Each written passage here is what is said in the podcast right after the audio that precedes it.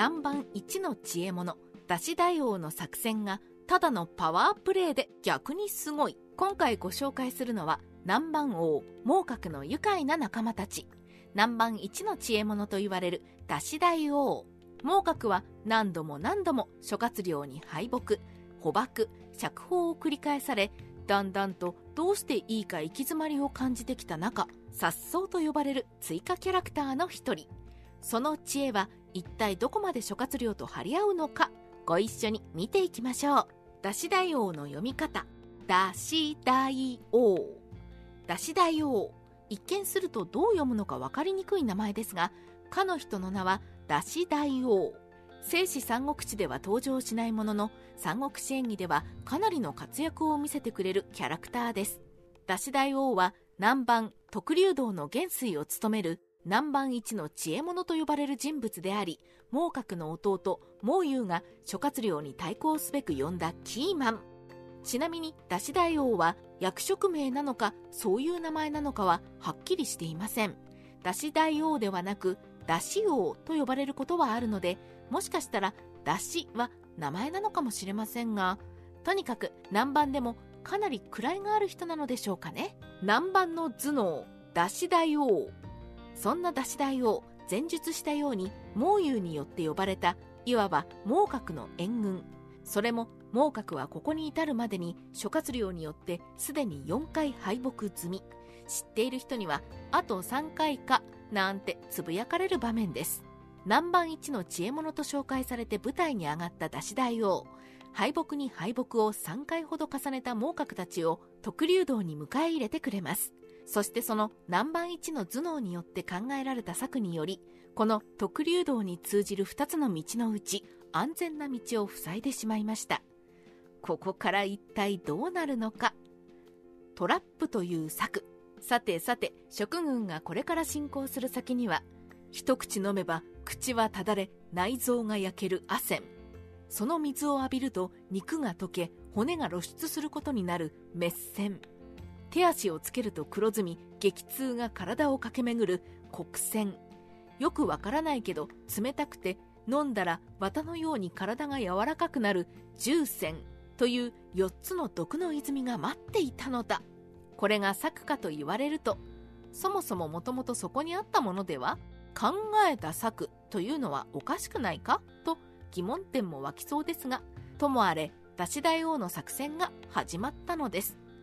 まさかの現地協力者。先行した王兵たちは独占のトラップで進めなくなり後を追いかけた関作たちと合流して諸葛亮の指示を待つことになります。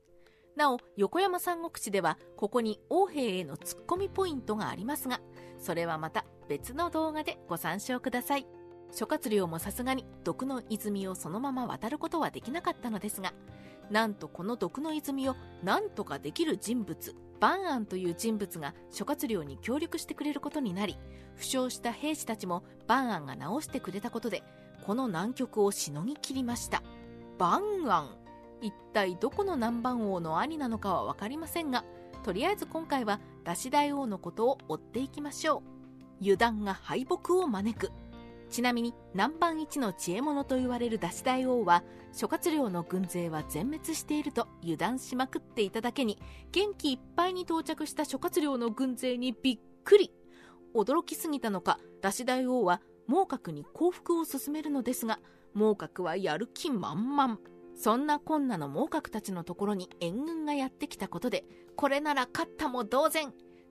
とても大きなフラグを立てながら宴会を開いたのですが実はすでにその援軍は諸葛亮に組みしていたのだったということで捕獲されて南蛮一の知恵者とは一体どの辺だったのかわからないまま出し大王は猛角たちと捕獲釈放のコンボを決められてしまうのでした。合唱出し大王の最後。さて一度は釈放された出し大王ですがこの後で一応活躍はします。猛角軍の救援要請の時間稼ぎに要塞にて川を堀として利用して戦うというやっと知恵を使った戦い方をしてさらに毒の矢を利用して川を渡らせないという戦法で諸葛亮軍を苦しめるのですが相手が悪かった。暴風が吹いている間に土のうを積み上げて蜀軍はこの難局を乗り越え蜀軍と南蛮軍の乱戦による乱戦の中出し大王もまた戦死してしまうのでした。相手が悪かったと嘆く出し大王。南蛮一の知恵者と出てくる割にはそこまで知恵を巡らしたというような描写は少なく最終的には諸葛亮の策によって敗北するという出し大王。もしかしたら出し大王よりもたくさん出てくる謎の泉の方が印象に残っているという方もいるかもしれませんね。とはいえ南蛮の奥地が未知の土地であるということをこれでもかと見せつけてくれた相手でもありますね。余談ですが横山三国志では出し大王諸葛亮に対して神か悪魔かというようなセリフを投げかけています。確かに三国志演義の諸葛亮はいろいろなものを超越したような存在ではありますがこれをここで言われるとなんとなく苦笑いを浮かべてしまうのは筆者だけですかね。三国志ライター千の